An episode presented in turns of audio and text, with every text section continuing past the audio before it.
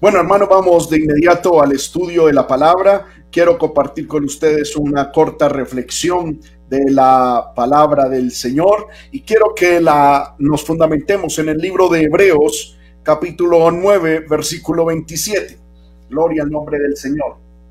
Libro de Hebreos capítulo 9, versículo 27, un texto muy conocido por el pueblo de Dios y vamos a leerlo en esta hora. Amén. Gloria al nombre del Señor. Hebreos capítulo 9, versículo 27. Y leo la palabra para la gloria de Dios Padre, Hijo y Espíritu Santo y bendición nuestra de la siguiente manera.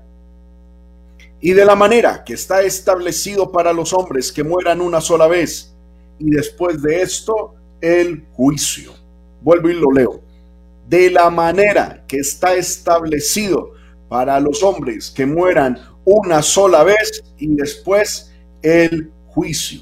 Quiero hoy hablar bajo el título Si murieras hoy, ¿a dónde iría tu alma? Si murieras hoy, y luego viene una pregunta, ¿a dónde iría tu alma?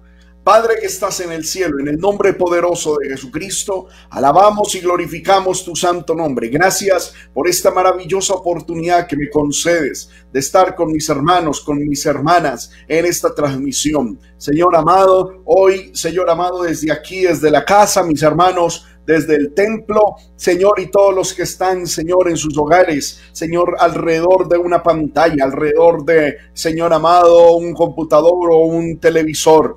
Yo pido, Señor amado, que tu poder fluya, que tu Espíritu Santo se manifieste, que hoy podamos ser bendecidos, edificados a través de tu palabra. Ruego que pongas en mí la unción, la gracia, el poder, Señor amado, la virtud para que podamos, Señor amado, ser de bendición a tu pueblo. Glorifícate en el nombre poderoso de Jesús de Nazaret. Reprendemos la obra del diablo, reprendemos la obra de las tinieblas, reprendemos la obra de oscuridad. Ahora, ahora, ahora, en el nombre poderoso de Jesús, en el nombre poderoso de Jesús, el Hijo de Dios. Y te damos gracias, Señor, porque yo sé que tú nos vas a bendecir, porque yo sé que tú nos vas, Señor amado, a edificar. Salva las almas, Señor, liberta a los cautivos, sana a los enfermos. Obra milagros, Señor, en medio de tu pueblo. En el nombre poderoso de Jesús de Nazaret. Padre, permite que esta palabra llegue, Señor amado, hasta donde deba llegar. Padre, y que traiga frutos para honra y gloria de tu santo nombre. Te lo pido, Señor, y te doy gracias. Amén y amén. Quiero, vuelvo y repito, hermano, hablar bajo el título, si murieras hoy, ¿a dónde iría tu alma? Leí una frase que me llamó mucho la atención. Esta frase decía lo siguiente, yo no le temo a la muerte, pues he visto morir a muchos. Lo que temo es a la inmortalidad, a la vida después de la muerte. Qué tremendo, hermano, esta, esta frase. Me llamó muchísimo la atención. No le temo a la muerte, pues he visto morir a muchos. Lo que le temo es a la inmortalidad, a la vida después de la muerte. Hermanos, qué tremendo es pensar en la muerte. Nosotros como seres humanos no nos gusta mucho pensar en la muerte. No nos gusta mucho eh, pensar en este suceso terrible, pero a la vez real que nos ocurrirá a todos nosotros los mortales. Amén. Y hay muchas actitudes que las personas tienen frente a la muerte. Amén. Muchas son las posiciones que la humanidad tiene sobre este concepto. Por ejemplo, está la posición de la aniquilación completa. Algunos creen que nosotros como seres humanos moriremos y que todo, todo se acabará, que todo terminará que todo ahí finalizará. Por eso hay personas que se suicidan, porque piensan que con la muerte todo termina, que con la muerte todo se acaba. Y eso es un craso y terrible error, porque no con la muerte termina todo. Antes la muerte es el inicio de la vida eterna, de la vida en la eternidad.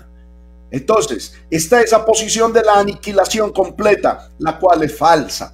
Hay otras posiciones que hablan de la trascendencia o transformación cósmica. ¿Qué habla esta posición? Que nosotros como seres humanos trascenderemos o nos transformaremos en cuerpos cósmicos, seres angelicales, seres de otro mundo, polvo planetario, parte de las estrellas. Bueno, es una posición que algunas personas sostienen. Hay otras personas que sostienen la posición de la reencarnación, es decir, que morimos y reencarnamos en otro ser viviente aquí en la tierra, luego morimos y reencarnamos y luego morimos y luego reencarnamos y así sucesivamente. Pero la palabra de Dios no nos enseña tales cosas. La Biblia tiene, hermano, una posición muy fuerte. Esas son las posiciones que la, que la gente tiene. Pero también hay actitudes que la gente tiene frente a la muerte. López Aranguren habla sobre las posiciones de la muerte y dice primero sobre la muerte o la posición o la actitud eludida. Es la actitud más frecuente, puesto que la muerte es lo contrario a la vida. Se la considera a la muerte como algo obsceno y paralizante. Hoy por hoy la muerte no puede ser eliminada, pero en muchos la preocupación por ella sí se ha eliminado, o diría yo eliminado no, sino que más bien algunos la eluden. Un escritor llamado Max Scheller dice que tenía fe en el progreso que ha llevado la humanidad y que ha llevado a la humanidad a la eliminación de la conciencia de la muerte y a la vez del pensamiento en el más allá. El progreso de la medicina, hermano, que prolonga la edad y la juventud, produce una conciencia confusa de eterna juventud, una esperanza pseudocientífica de inmortalidad. Es decir, hay personas que al saber que la tecnología, que la medicina ha avanzado, algunos ya no piensan en la muerte y se les ha metido una actitud como de inmortalidad. Pero es obvio que todos nosotros moriremos. También está la actitud de la muerte negada. Es que se le quita peso e importancia. Cierto escritor en su lecho de muerte pronunció estas palabras. Adiós, lo he pasado muy bien. Decía Spinoza, no hay nada tras la muerte y la muerte misma no es nada. Séneca decía, la vida es como una obra de teatro y si te aburres, te sales. Algo semejante pensaba Epicúreo, Epicuro y Sócrates en el Fedón. Hay gente, hermano, que le resta importancia y le quita peso a la muerte. Y dice, pues, ¿qué más se va a hacer? Nos va a tocar enfrentar tal acontecimiento. Pero también una tercera actitud que encontramos es la, la gente que se apropia de la muerte. Es lo que se llama la actitud de la muerte apropiada. Para ellos la muerte no es algo intrínseco, algo que nos venga de afuera es algo que llevamos con nosotros. La muerte eh, no es algo que esté por delante, está en nosotros, camina con nosotros. Decía Quevedo, cuna y sepultura van juntas. Amén. Qué tremendo, hermano, cuando nosotros eh, también tenemos esa actitud y está la, la posición de la muerte absurda. Se dice que para muchos eh, no es una posibilidad, no es un suceso eh, eh, normal, natural, sino que es la aniquilación de todas las posibilidades. La muerte, de hecho, para este tipo de personas es el azar, la exterioridad, no la interiorización. Priva la vida de todo significado. Pero podemos morir con autenticidad, aleluya, creyendo en la separación de la muerte. Gloria al nombre del Señor. Hermanos, muchas actitudes y muchas posiciones se han dado a lo largo de la historia. Gente que tiene una absurda de la muerte, la dibujan como, como algo hasta eh, que se debe adorar, hermano, respetando mucho a las culturas, pero hemos encontrado personas que adoran a la Santa Muerte, le hacen eh, eh, altares, tienen rituales, le oran, y para ellos es como algo normal. Nosotros los cristianos, hermano, tenemos una posición muy, muy, muy sana frente a la muerte. Gloria al nombre del Señor. Posición que deriva de la palabra del Señor. Nuestra posición, aleluya, es una posición, sí, de dolor, pero también de esperanza. Amén. Vemos la muerte desde la comprensión de Dios, del Dios de la Biblia, del Dios crucificado y resucitado. La comprensión cristiana de la muerte y su superación eh, nada tiene que ver con apariciones de difuntos, con leyendas, supersticiones o fábulas culturales. Bendito sea el nombre del Señor. Nuestra posición es bíblica. Ahora, siempre el ser humano ha tenido el presentimiento de la muerte. Son cinco los presentimientos que según los estudiosos, eh, hermano, eh, describen o reflejan que la muerte está en nosotros. Primero, el hecho personal de sentir que pasa el tiempo. Muchos de nosotros nos hemos sentado a pensar, ya llevo tanto tiempo. Por Dios, ya he vivido tantos años y creo que todos nosotros ya hemos hecho cuentas. Si voy a morir de tantos años, entonces me faltan tantos aquí en la tierra. Amén. José, José Hierro expresa el contraste entre la perennidad de las rocas y la fugacidad del ser humano. Dice en su escrito, ellas se visten de eternidad, ellas miran declinar los siglos, las aguas a su reposo, los cielos a su silencio, las arenas a su noche, el hombre a su soledad inevitable refiriéndose a la muerte. Yo, sé, yo creo que cada uno de nosotros hemos entrado en esa autoevaluación diciendo cuánto tiempo eh, me ha pasado, cuánta vida ya he pasado, estoy acercándome a mi final. Y es que es cierto, ayer teníamos más vida que hoy. Hoy estamos un día más cerca a nuestra muerte. Cuando hay cumpleaños, me gusta decirle lo siguiente, ¿estamos celebrando un año más o estamos celebrando un año menos? ¿Por qué? Porque es un año menos con respecto a lo que va a vivir. Sí, ha vivido un año más desde que nació, pero con respecto a la muerte, es un año menos de vida. En el ser humano hay un segundo presentimiento acerca de la muerte y lo constituyen las despedidas. Cambiar de país, ser eh, exiliado, verse obligado a emigrar o cambiarse de ciudad o salir de la familia siempre nos lleva a pensar y es como un presentimiento y es un anticipo de la muerte. Un poeta decía, partir es morir un poco, es morir a lo que se ama, se deja un poco de sí mismo en toda hora y en todo lugar. Las despedidas son experiencias más o menos fuertes, hermano, de desposesión, de desnudamiento. Es un anticipo pequeño de lo que será la última y más radical despedida, que es la muerte. El tercer presentimiento es la enfermedad grave. Es aquella que nos sitúa en un punto que muy bien podría ser irreversible. Gloria al poderoso nombre de Dios. Nombre de Cristo. Aleluya. La enfermedad sería con, aleluya, como un anticipo y pensar en la muerte eh, casi siempre conlleva pensar en la enfermedad. Amén. En una incertidumbre de anticipo a la muerte.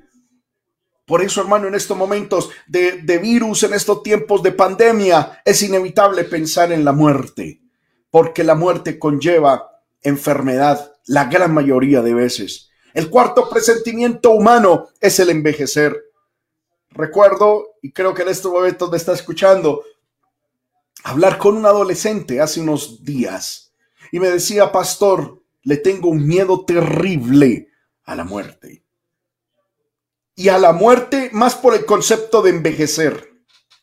Este adolescente le tenía pavor al envejecer. Porque envejecer, hermanos míos, es un auténtico tabú en nuestra cultura de la cosmética y de la cirugía estética. Amén. Envejecer, como, señala un pensador secular, es un eh, eh, entraña un sentimiento progresivo de limitación de las posibilidades de expansión y de realización del yo. Es lo que revela la experiencia de encaminarse hacia la muerte. La teóloga Felisa Elizondo, aleluya, alucía a una anécdota de la actriz italiana Anna Magmani. Tenía la actriz un hijo minusválido y volvía siempre que de los rodajes los fines de semana a su casa. Le ofrecieron un trabajo en Hollywood, pero le exigieron como condición operarse las arrugas y las bolsas de los ojos. Y esta actriz, Anna McNanny, se negó rotundamente diciendo, con el dolor que me han costado estas arrugas. Amén. El envejecer, hermano, nos, es un presentimiento hacia la muerte. Y el quinto y último presentimiento es ver y oír la muerte de los que amamos. Cuando vemos, hermano, de que mueren los demás, de que Julanito murió, de que Julanita murió. Amén. Nos pone en la terrible situación de la vulnerabilidad humana es que eh, nosotros también moriremos. Es que nos llegará el momento en el que nosotros también partiremos de este mundo y nos enfrentaremos a la eternidad. Ante todo esto, hermano, tenemos que decir, ¿y qué pasará? El punto no es pensar yo cómo moriré. ¿Será que duele? ¿Será que no duele? ¿Cuándo será? No debemos atormentarnos tanto en esas preguntas sin sentido, superfluas, superficiales. Más bien debemos de pensar y tener una claridad en nuestra mente. Es el día en que me toque morir. ¿A dónde iré? ¿En dónde estaré? ¿Qué será de mi vida? ¿Qué será de mi alma? ¿Qué será de mí el día en que yo muera? El día en que yo parta a la eternidad. Porque hermanos míos, inevitablemente todos vamos a morir. La Biblia dice en el libro de Hebreos, donde leímos hermano al comienzo, está establecido para los hombres que mueran una sola vez y después de esto el juicio. Esta palabra, hermano, trae consuelo y terror a nuestra vida. ¿Por qué? Porque dice la Biblia que está establecido. Está establecido. No es una opción. No es que de pronto está establecido. Esto de que está establecido, hermano, es, es, un término tremendo que, que significa estar reservado, está destinado. Bendito sea el nombre del Señor. Amén. Es decir, es fijo, es certero. Recuerdo algún tiempo que leí algo en forma de broma, en forma de chiste. Decía, un estudio de una muy prestigiosa universidad ha concluido que el 100% de los vivos morirán. Está establecido. Hermanos míos, que toda persona morirá, independientemente que tengamos tecnología, independientemente que tengamos vida, salud, juventud, independientemente si somos bonitos o feos, si somos famosos o desconocidos, si somos eruditos o analfabetas, si somos blancos o negros, independientemente si somos mujer o hombre, independientemente de todo, está establecido que, que moriremos es inevitable la cita del hombre con su muerte. Es ineludible que el ser humano eh, evite pasar por esta circunstancia en la vida. Es tan normal morir como el nacer. Es tan necesario morir como respirar. Bendito sea el nombre del Señor. Está establecido por Dios que los hombres mueran. Pero me llama algo muchísimo la atención en las Sagradas Escrituras. Y es que con respecto a la vida eterna hay varias cosas que están establecidas. Lo primero que quiero mostrarles, primer, eh, eh, eh, en primer lugar, en Hebreos 9:27, es que está establecido que moriremos. Ahora, de eso, hermano, es imposible, vuelvo y repito, escapar. La Biblia dice que Dios ha puesto término fijo a nuestros días. Dios ha puesto término fijo a nuestra existencia. Es imposible salir de ahí. Podemos morir antes, pero nunca pasarnos del día que Dios ha establecido. Usted y yo, hermano, nacimos un día y en el cielo, en el registro bíblico, dice, está establecido que de cierto día no pasaremos. Ese cierto día solo el Señor lo tiene en su sola potestad. Nadie lo conoce, el día ni la hora lo conoce Dios. Solo lo conoce Dios, solo lo conoce el Padre. Ninguno de nosotros lo conocemos. ¿Por qué Dios lo determinó de esa manera? Porque Dios sabe y conoce al ser humano. Si muchos de nosotros supiéramos el día en que moriremos, hermano, seguramente nos entregaríamos al pecado, al vicio, al desorden, y dos días antes, un día antes, volveríamos a Dios pidiendo que perdone nuestros pecados, que perdone nuestras faltas. Por eso Dios no le ha dicho a nadie, nadie sabe el día en que morirá. ¿Para qué? Para que todos los días estemos pegados de la mano de Dios, para que todos los días acudamos a su gracia, a su misericordia y para que todos los días seamos obedientes al Señor. Recuerdo cuando estaba en la universidad, tenía un profesor que nos decía, en cualquier momento yo hago un parcial. Nunca, nunca nos programaba por fecha cuando iba a ser la evaluación. Era cuando a él se le ocurriera. Y eso nos mantenía a nosotros nerviosos, eso nos mantenía a nosotros estudiosos, eso nos mantenía a nosotros responsables, porque sabíamos que en algún momento íbamos a enfrentarnos a un parcial improvisado. Igual es la muerte, e igual es la muerte.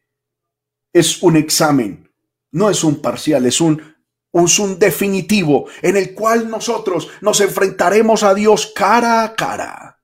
Nos enfrentaremos a Dios cara a cara para dar cuenta de nuestra vida y ese día no hay registro de cuándo ocurrirá será de un momento a otro. Está establecido. Hay un día, no lo sabemos, por eso tenemos que vivir para Dios. Pero hay otra cuestión, hermanos míos, que está establecida en las sagradas escrituras.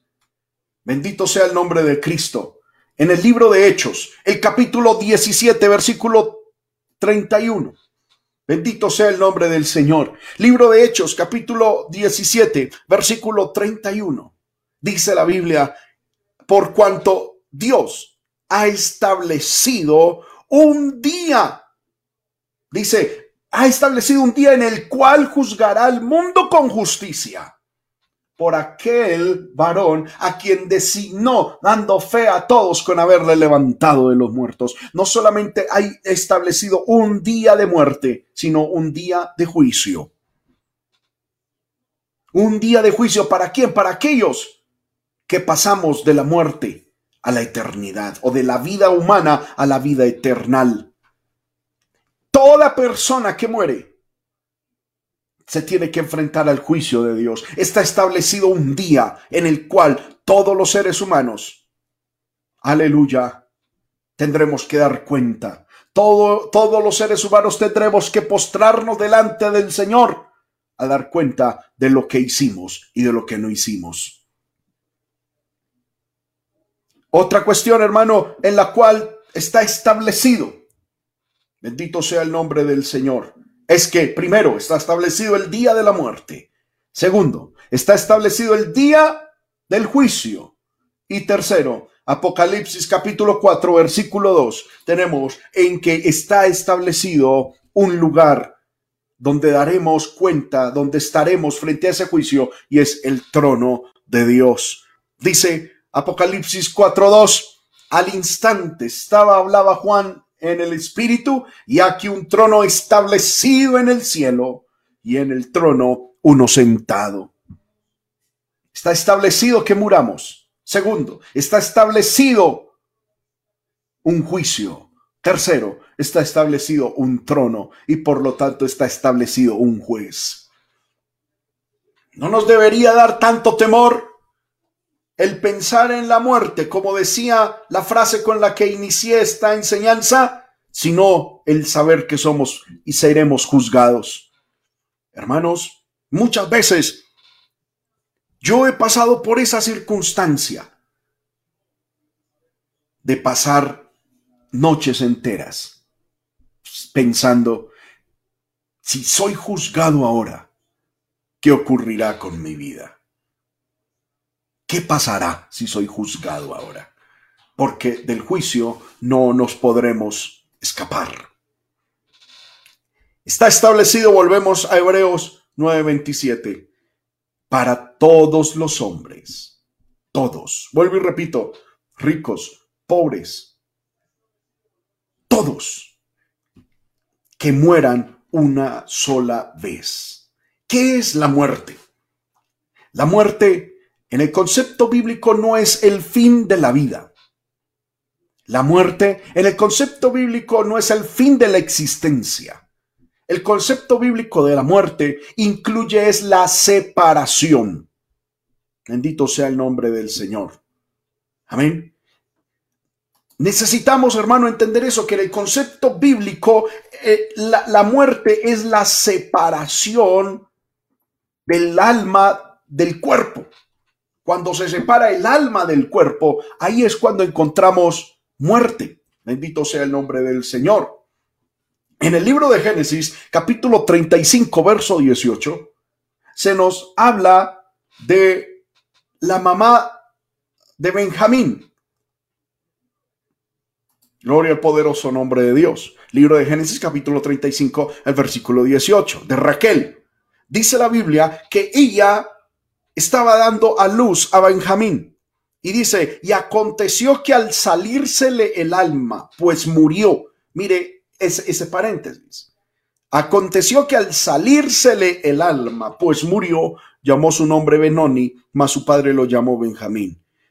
Quiero enfocarme en el hecho de que ella murió dando a luz cuando se le salió el alma, cuando se separó el alma. Esto nos habla entonces de que el ser humano no solamente es el cuerpo, de que el ser humano no solamente es esta materia, nosotros tenemos un alma. De hecho, la Biblia habla en el libro de Primera de Tesalonicenses, libro de Primera de Tesalonicenses capítulo 5, el versículo, déjeme mirar, 23, dice de la siguiente manera. Primera de Tesalonicenses capítulo 5, versículo 23. Y el mismo Dios dice de paz, os santifique por completo.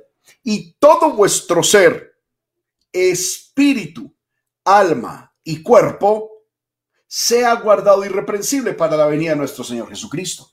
Quiero enfocarme en, en el punto, por favor, no me quiten el texto, que nuestro ser completo está compuesto por espíritu, alma y cuerpo. Somos tripartitos. Amén. Somos tripartitos, espíritu, alma y cuerpo. Qué maravilloso eso. Ahora, cuando nosotros como seres humanos estamos aquí en la tierra, estamos en un cuerpo, un cuerpo que Dios nos dio. Es lo que materialmente vemos, es este cuerpo. Pero usted y yo no somos este cuerpo, somos nuestra alma. El alma es el asiento de nuestras emociones. Bendito sea el nombre del Señor. Cuando morimos, cuando nos llega el momento de partir, nosotros, nuestro verdadero yo, nuestra alma, que está en este cuerpo, se separa del cuerpo. Y cuando el alma se separa del cuerpo, el cuerpo muere, pero usted y yo seguimos vivos. Amén. Por eso la muerte no la podemos entender como el fin de la vida. Podemos decir es el fin de la vida física. Pero es que usted y yo, dice la Biblia, somos inmortales. En el libro de Eclesiastés, alguien dirá, pastor, ¿qué es eso? Eso suena como a herejía. Vamos a mirar, libro de Eclesiastés, capítulo 3. El versículo, Eclesiastés capítulo 3, versículo 11. Vamos a mirar qué nos enseña la palabra del Señor. Libro de Eclesiastés capítulo 3, versículo 11. Amén. Dice las sagradas escrituras de la siguiente manera. Todo, refiriéndose a Dios, todo lo hizo hermoso en su tiempo y ha puesto que eternidad en el corazón de ellos, sin que alcance el hombre a entender la obra que ha hecho Dios desde el principio hasta el fin. Amén. Dios ha puesto eternidad. Nacimos un día, pero nunca moriremos. Es decir, en el sentido de que nunca se acabará esa vida porque Dios, que es eterno, ha puesto eternidad en nosotros. Eso lo enseña la palabra de Dios. Se los estoy demostrando a través de las sagradas escrituras. Dios ha puesto eternidad en nuestro corazón. Dios ha puesto eternidad en cada uno de nosotros. Y tendremos, digámoslo de esa manera, ciclos. Tendremos ciclos de, amén, amén, en, este, como en manifestaciones de vida. Uno de esos es aquí en la tierra. Estamos aquí en la tierra, nosotros estamos en este cuerpo mortal, pero llegará el día que está establecido en el cual todas las, todas las, las, eh, ¿cómo se diría? La, eh, eh, moriremos, esta vida se, se acabará, esta vida física, y nuestra alma se separará del cuerpo. Y ahí entraremos a lo que es la vida eterna, la vida eternal. Amén. Entonces, la muerte, hermanos míos, no es el fin de todo, es el comienzo de todo. Ahí empezamos a vivir. Ahí realmente empezamos a entender qué es la vida. Por eso la Biblia nos enseña de la manera que está establecido para los hombres que mueran, mueran. vamos a separarnos del cuerpo y está establecido. Ahora dice, esa muerte será una sola vez. Esto tumba de plano toda idea de reencarnación, toda idea de que nos uniremos a los astros o de que todo acaba ahí. La muerte es una sola vez. Una, la muerte física es una sola vez. Y aquí, hermano, quiero hablar también algo y es de que hay dos tipos de muertes, según la palabra del Señor. Está la muerte física, de la cual le estoy hablando, que es la separación, aleluya, del alma del cuerpo. Pero también, aleluya, les quiero hablar de la muerte espiritual. En el libro de Apocalipsis, capítulo 2, versículo 11, nos habla de la segunda muerte. Miremos Apocalipsis 2.11. El que tiene oído, oiga lo que el Espíritu dice a las iglesias. El que venciere no sufrirá daño de la segunda muerte. Apocalipsis 26 nos vuelve a hablar de esta segunda muerte. Apocalipsis 26. Bienaventurado y santo el que tiene parte en la primera resurrección. La segunda muerte no tiene potestad sobre estos, sino que serán sacerdotes de Dios y de Cristo y reinarán con él mil años. Apocalipsis 20:14. Ah, la muerte y el Hades fueron lanzados al lago que arde con fuego. Esta es la muerte segunda. Y Apocalipsis 21:8 dice, pero los cobardes e incrédulos, los abominables y homicidas, los fornicarios, aleluya, y los hechiceros, los idólatras y todos los mentirosos tendrán su parte en el lago que arde con fuego y azufre, que es la muerte segunda. La Biblia nos habla de una segunda muerte. La primera muerte es esta que, que les comenté. Es la muerte física, donde el alma se separa de Dios. Pero hay una segunda muerte, una segunda separación. Es la muerte espiritual. Es la muerte que ocurre cuando nuestra alma se separa del espíritu. La Biblia dice que el cuerpo vaya a la tierra, al polvo, y el espíritu vuelva a Dios que lo dio. Déjeme ilustrárselo de esta manera. El cuerpo, es decir, esto, esta materia, recibe vida porque en él está el alma. Cuando el alma salga de este cuerpo, este cuerpo quedará inerte en la tierra. Ahora, el alma recibe vida por el espíritu de vida que Dios ha puesto en el alma. Entonces, déjeme ilustrárselo de esta manera. Cuando usted y yo morimos físicamente, el alma se separa del cuerpo. El cuerpo queda aquí en la tierra y vuelve al polvo. Pero usted y yo nos tenemos que enfrentar al juicio de Dios. Entonces, escúcheme bien.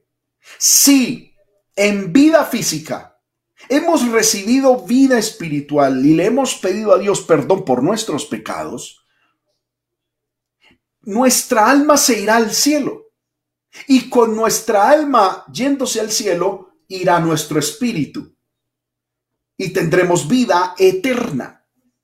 Pero si morimos en pecado, si morimos en nuestras transgresiones, si morimos en nuestros delitos sin pedirle a Dios perdón, sin haber nacido de nuevo, la escritura dice que el cuerpo se queda aquí en la tierra. El alma, al alma le es quitada el espíritu de vida y ese espíritu a Dios. Y ahí es donde ocurre la segunda muerte. Es la segunda separación que el ser humano puede, puede tener y experimentar.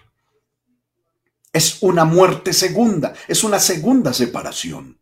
Es una segunda muerte, lo llama la palabra. Amén. Ahora, todos los seres humanos está establecido, moriremos la primera vez. Esa primera vez es inevitable. Amén. Todos moriremos, pero la segunda muerte sí la podemos evadir. ¿Cómo? Recibiendo a Cristo en nuestro corazón.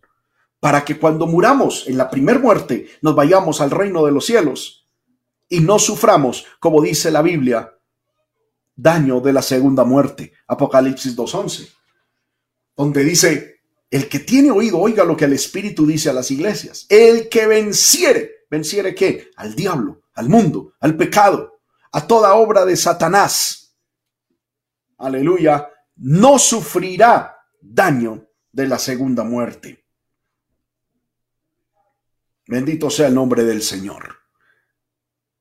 Qué importante, hermano, que nosotros entendamos esto. ¿Estamos listos para morir? Es una pregunta que no quisiéramos asumir pero si no la tenemos que hacer. Estamos listos para morir. Está establecido para los hombres que mueran una sola vez. Y después de esto, después de la muerte, vendrá el juicio. Hermanos míos, el juicio. Todos moriremos. Amén. Quiero leer algunas citas bíblicas. Me gustaría que el equipo de multimedia me ayudara, estuviera pendiente para ponerlas. En el libro de Segunda de Samuel, capítulo 14, versículo 14, la primer parte de este versículo dice, Segunda de Samuel 14, 14, de cierto morimos y somos como aguas derramadas que no pueden volver a recogerse. Es imposible volver a la vida después de que se haya muerto en el día determinado por Dios con respecto a nuestros días. Job capítulo 14, verso 5 dice, Ciertamente sus días están determinados y el número de sus meses está cerca de ti. Le pusiste límites de los cuales no pasará. Amén. Job capítulo 30, versículo 29. Dice, yo sé que me conduces a la muerte. Todos nuestros días van de manera inexorable hacia la muerte. Nos, conducimos a la muerte y a la casa determinada de todo viviente. Tremendo.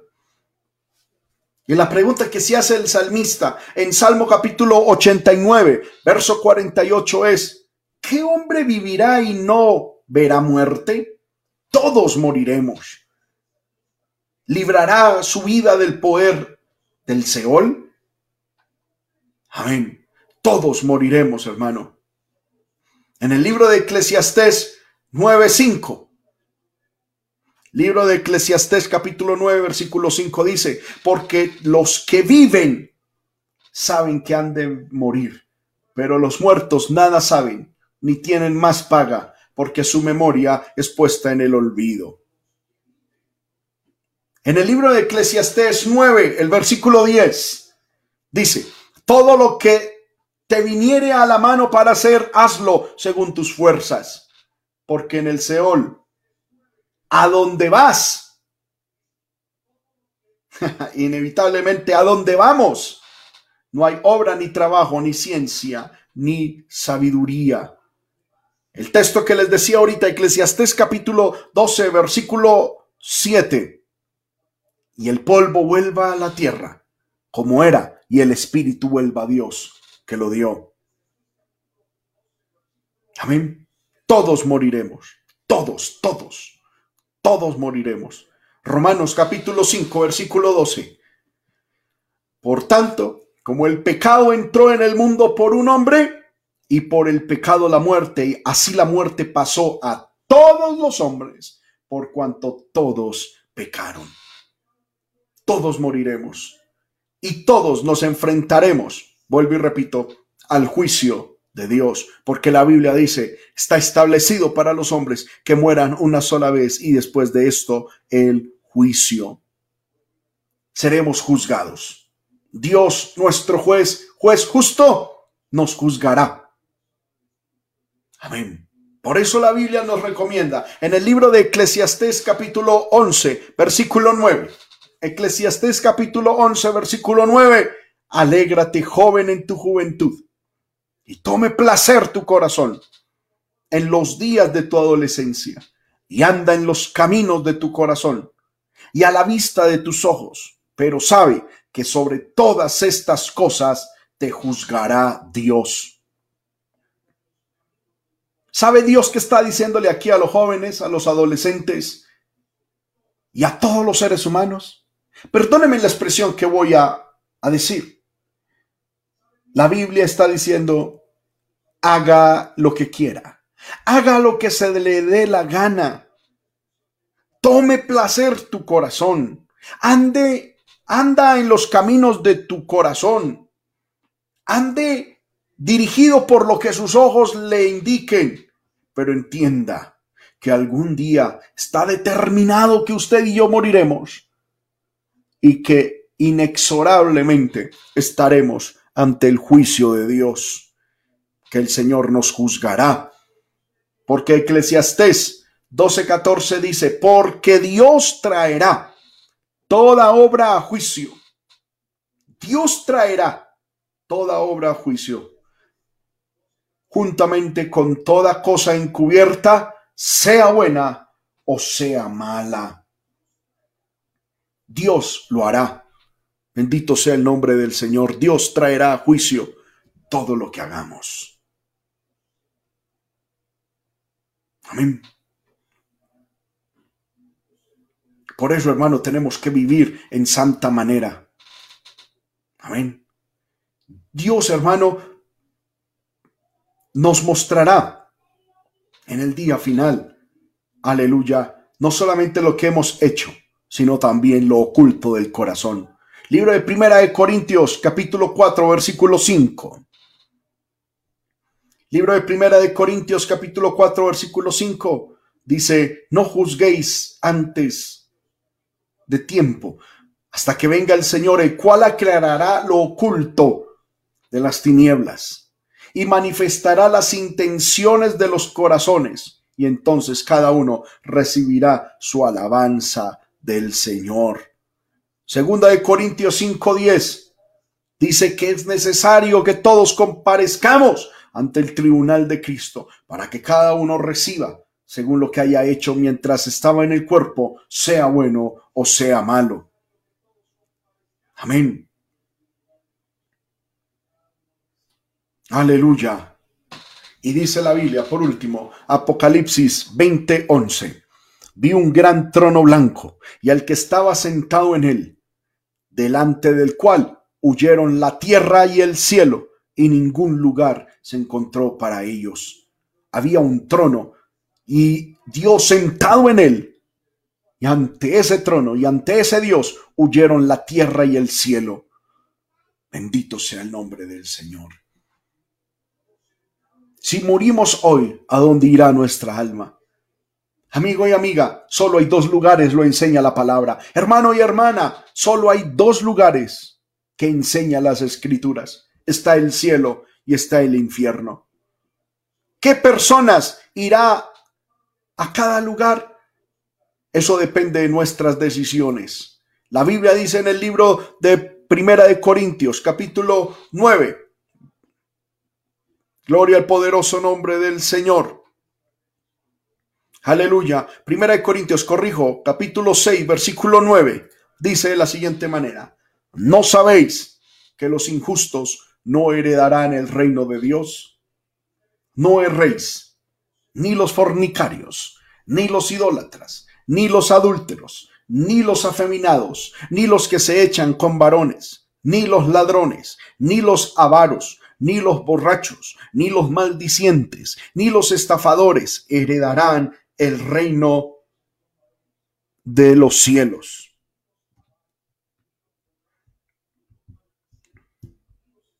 Aleluya. Ninguno de ese tipo de personas heredará el reino de Dios. Está usted en esta lista. Ahora alguien dirá, yo me muero y por mí hacen misas para que me saquen del tormento. La Biblia nos habla en el libro de Salmo capítulo 46 verso 6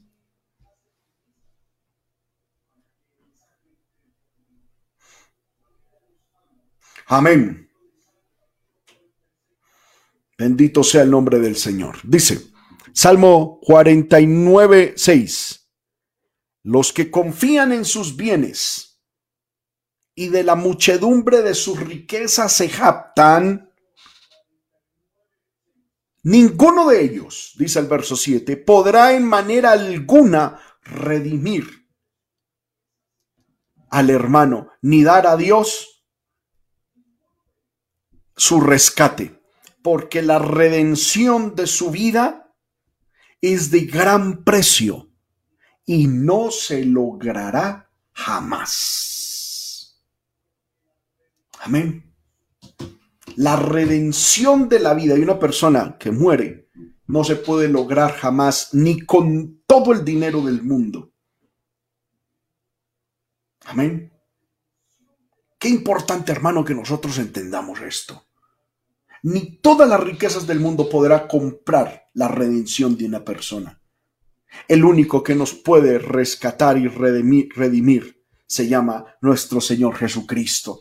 En el libro de Mateo 20:28 dice que el Hijo del Hombre no vino para ser servido, sino para servir y dar su vida en rescate por muchos. El único que nos puede rescatar es Cristo. En 1 Timoteo capítulo 2 versículo 6, hablando de Cristo, dice Pablo, el cual se dio a sí mismo en rescate por todos. Y en primera de Pedro 1.18 dice, sabiendo que fuisteis rescatados de vuestra vana manera de vivir, no con horas o no con cosas corruptibles como oro o plata, sino, versículo 19, sino con la sangre preciosa de Cristo, como de un cordero sin mancha y sin contaminación. Aleluya. Solo la sangre de Cristo nos redime. Solo la sangre de Cristo, aleluya, nos ha rescatado. No importa, hermano, el dinero que alguien tenga, amigo y amiga, no importa el dinero que usted tenga, nada de esto. Vuelvo y repito, quiero que volvamos a leer Salmo 49, 6 al 8. Salmo 49, 6 al 8. Los que confían en sus bienes y de la muchedumbre de sus riquezas se japtan, ninguno de ellos podrá en manera alguna redimir al hermano ni dar a Dios su rescate, porque la redención de su vida es de gran precio y no se logrará jamás. Amén. ¿Qué tenemos que hacer? Ante esta inminente verdad de que moriremos, debemos, hermano, ir a Dios. Amén. Tenemos que pedirle al Señor su gracia, su misericordia.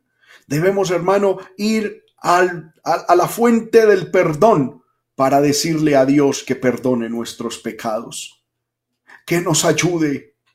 Amén. Que haga de nosotros una nueva criatura. Libro de Hechos, capítulo 17, versículo 30 dice de la siguiente manera. Libro de Hechos capítulo 17 versículo 30. Pero Dios, habiendo pasado por alto los tiempos de esta ignorancia, manda ahora a todos los hombres en todo lugar a que se arrepientan. Tenemos que ir a Dios que perdone nuestros pecados, que perdone nuestras faltas que perdone nuestros errores, que nos haga dignos de su amor, de su misericordia y de la salvación de nuestra alma. Por eso, hermano y hermana, usted que escucha este mensaje, no endurezcas tu corazón para que no atesores para ti ira. Amigo y amiga, no endurezcas tu corazón. En el libro de Romanos 2, 5 dice, pero tú por tu dureza y por tu corazón no arrepentido, atesoras para ti mismo ira para el día de la ira y de la revelación del justo juicio de Dios. Amén. No endurezcamos nuestro corazón. Amén. Y el versículo 16 dice, ¿en cuál día? En el día en que Dios juzgará por Jesucristo los secretos de los hombres conforme a mi evangelio. Pongamos el versículo 5. Aleluya. Por tu dureza y por tu corazón no arrepentido, atesoras para ti ira en el día en que Cristo nos juzgará. Hermanos míos, pero Dios extiende sus manos de amor, de misericordia.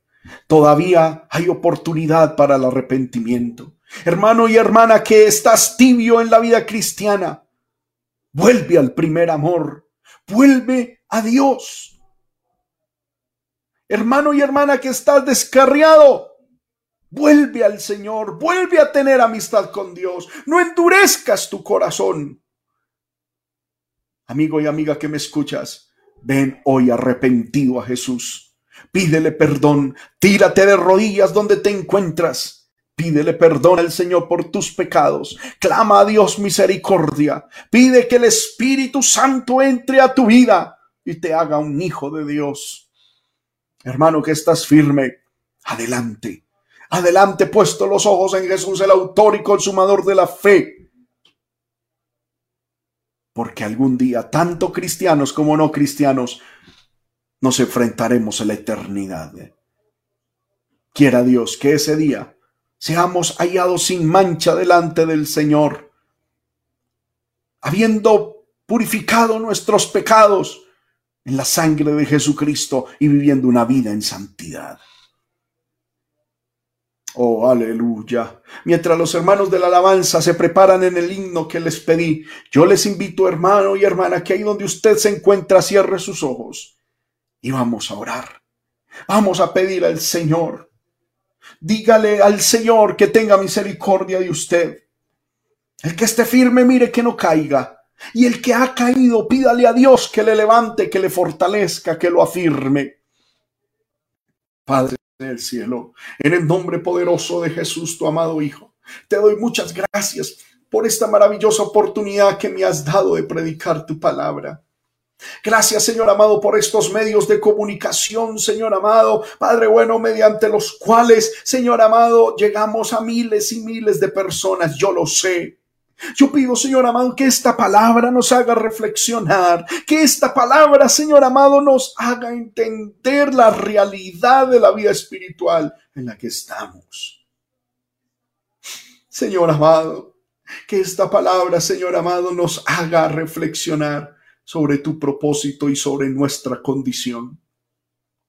Poderoso Dios, manifiéstate. Mira, Señor amado, las vidas de las personas. Yo pido, Señor, que esta palabra quede en sus corazones.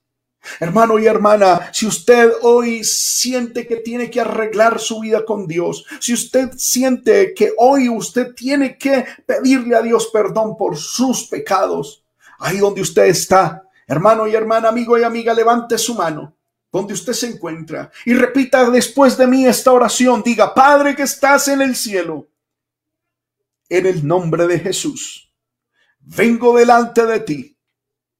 He oído tu palabra y por medio de la misma he podido entender de que algún día moriré, de que está establecido el tiempo de mi partida de este mundo.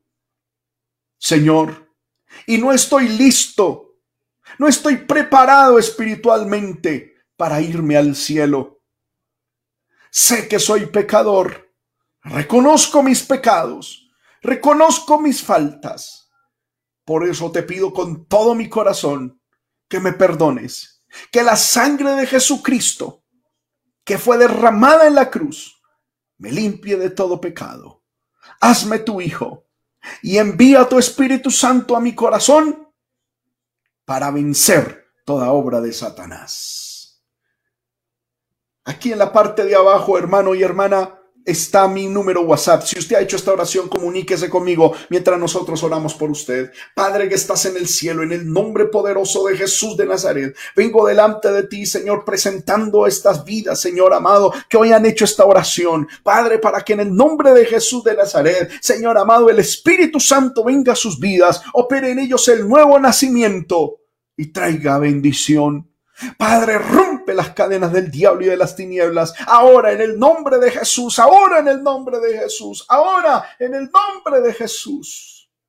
Señor amado, glorifícate. Yo invito a los hermanos de la iglesia que oremos por estos hermanos, por estas hermanas que han hecho la decisión de fe mientras el grupo de alabanza nos dirige en este himno. Gloria al nombre del Señor. Aleluya. Vamos, sigamos orando, pueblo de Dios, hermano.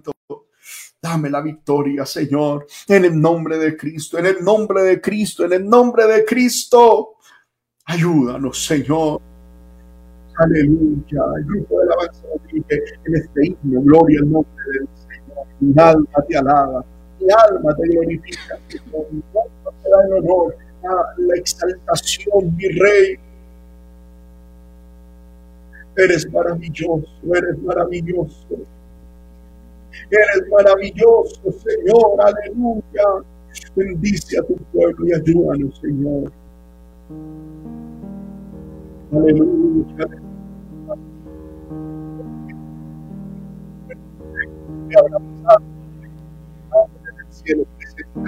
Gloria sea el nombre del Señor, aleluya. Gloria a Dios. Padre, en esta hora, Señor amado, presentamos delante de ti todos aquellos hermanos, Señor, aquellas vidas, Padre, que recibieron, Señor amado, esa palabra tuya en esta mañana, Señor, que tú les hablaste, Señor amado. Así también como a nosotros, ellos también han aceptado tu palabra, Señor. Han recibido tu palabra, Señor amado. Y en esta hora te pedimos, Señor amado, que seas tú ayudándoles, Señor. Fortaleciéndoles grandemente, Señor amado. No sabemos, Padre Santo, las luchas, Señor, pero tú sí las conoces, Señor. Lo que ellos puedan estar pasando, Señor amado. Pecados, Señor amado, con los que están luchando, Señor, pero ahí sus corazones están dispuestos Padre, en esta mañana te pedimos, Señor, que seas tú dando libertad. Vamos a clamar. Yo invito a mis hermanos que están allí en sus casas, en sus hogares, a orar, a clamar por estas vidas. Que allí han recibido ese mensaje y han aceptado en su corazón, han recibido en su corazón la palabra eterna. Han aceptado la salvación que solo proviene de lo alto de Cristo Jesús. Yo le invito, hermano, que intercedamos unos minutos delante de la presencia del Señor por cada uno de ellos. Que el Señor nos fortalezca, que el Señor les ayude, que el Señor les levante cada día más y más. Que la fortaleza de Él esté con cada uno de ellos, Padre. Hoy te lo pedimos, Señor amado. Oramos, clamamos delante de ti, Señor amado. Clamamos delante de tu presencia por aquellas vidas, Señor. Que tú les des la libertad, Señor amado. Que tú, Padre Santo, eres ese buen pastor, Señor. Y el buen pastor su vida da por las ovejas, Padre. Pecador, ven a Cristo Jesús. Y feliz para siempre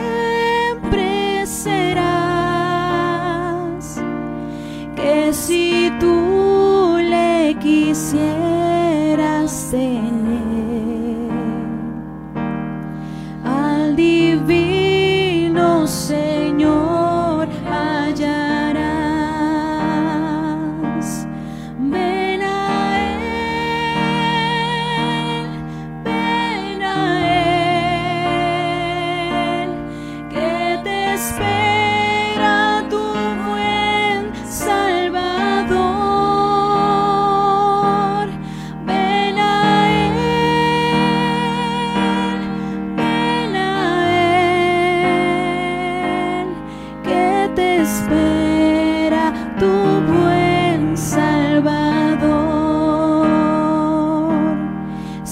cual hijo que necio pecó.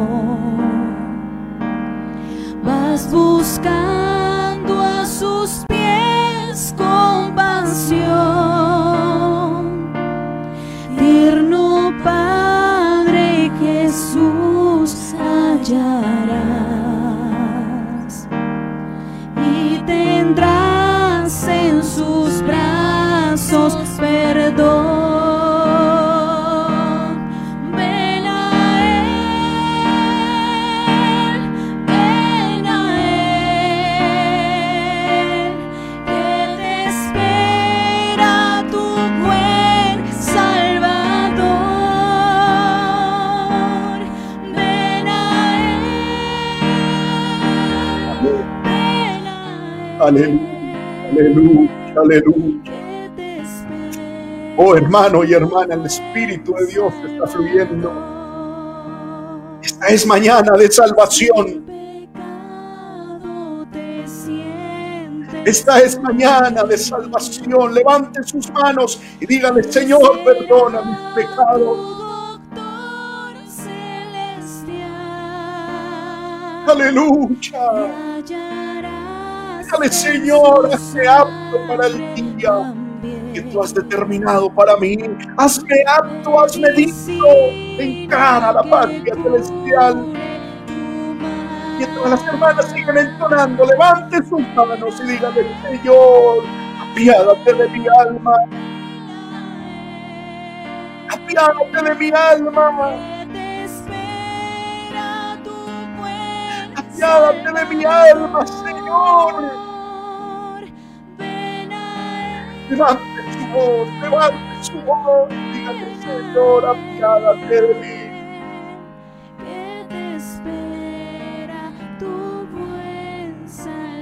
Oh, aleluya, aleluya.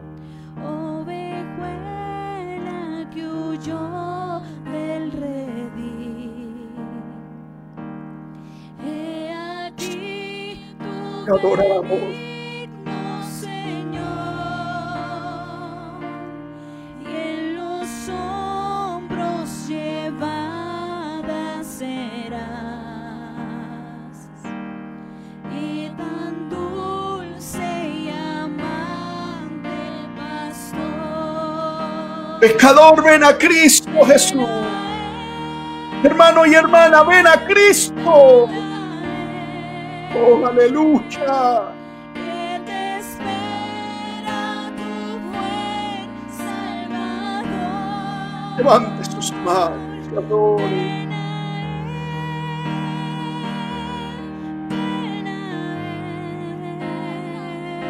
Sana a los enfermos, Señor.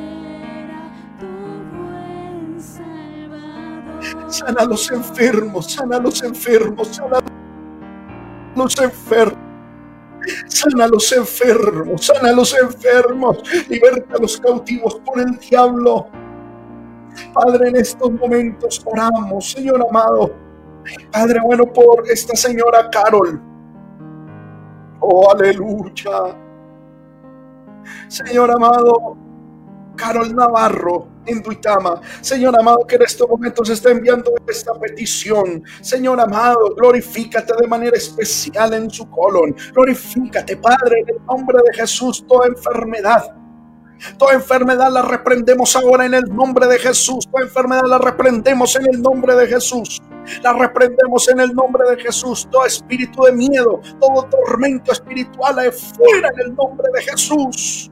Lo declaramos inactivo, inoperante en el nombre de Cristo. En el nombre de Cristo, en el nombre de Cristo. Hay poder en la sangre de Jesús. Hay poder en la sangre del Cordero. Hay poder en la sangre de Jesús. Presentamos las peticiones, necesidades que hayan en medio de la iglesia. En el nombre de Cristo. Reprendemos la enfermedad, reprendemos la miseria, reprendemos la obra del diablo. En el nombre de Jesús, en el nombre de Jesús.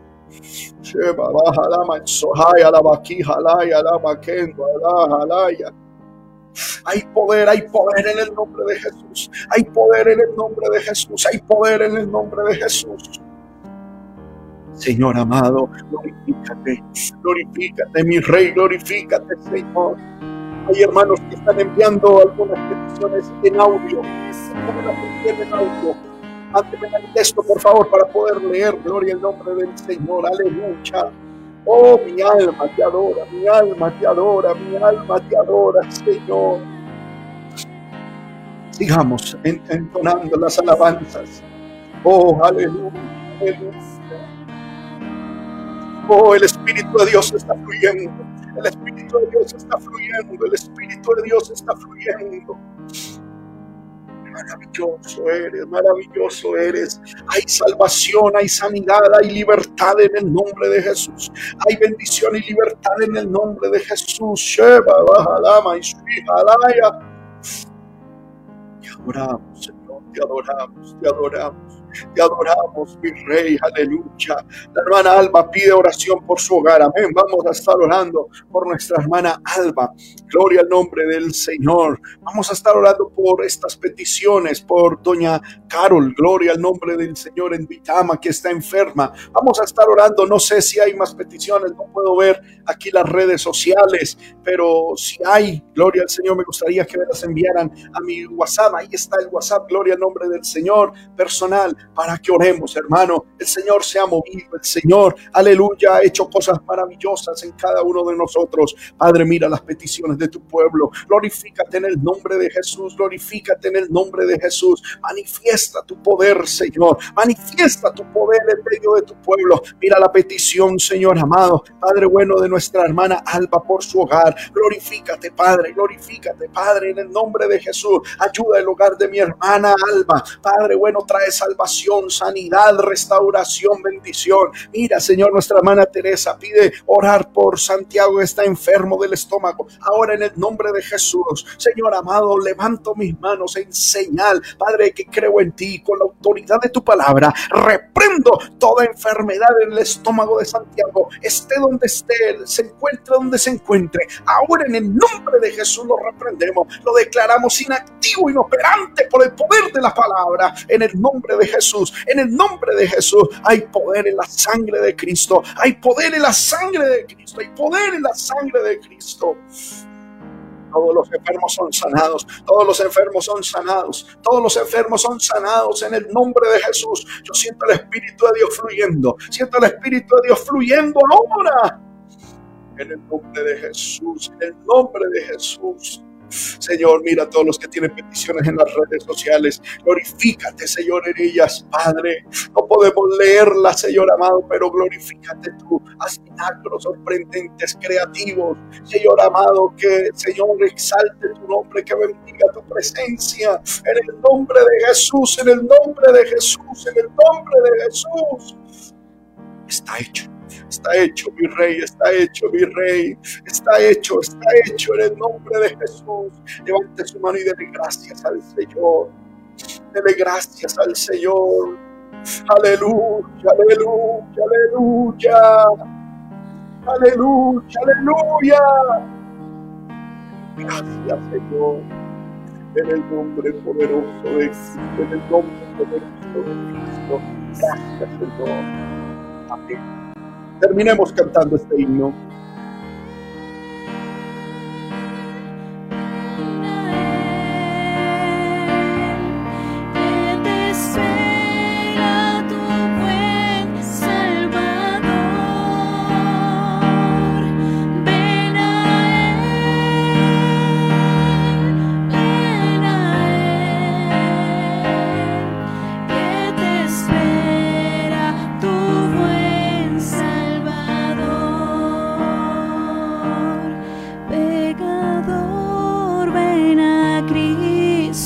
Vas buscando a sus pies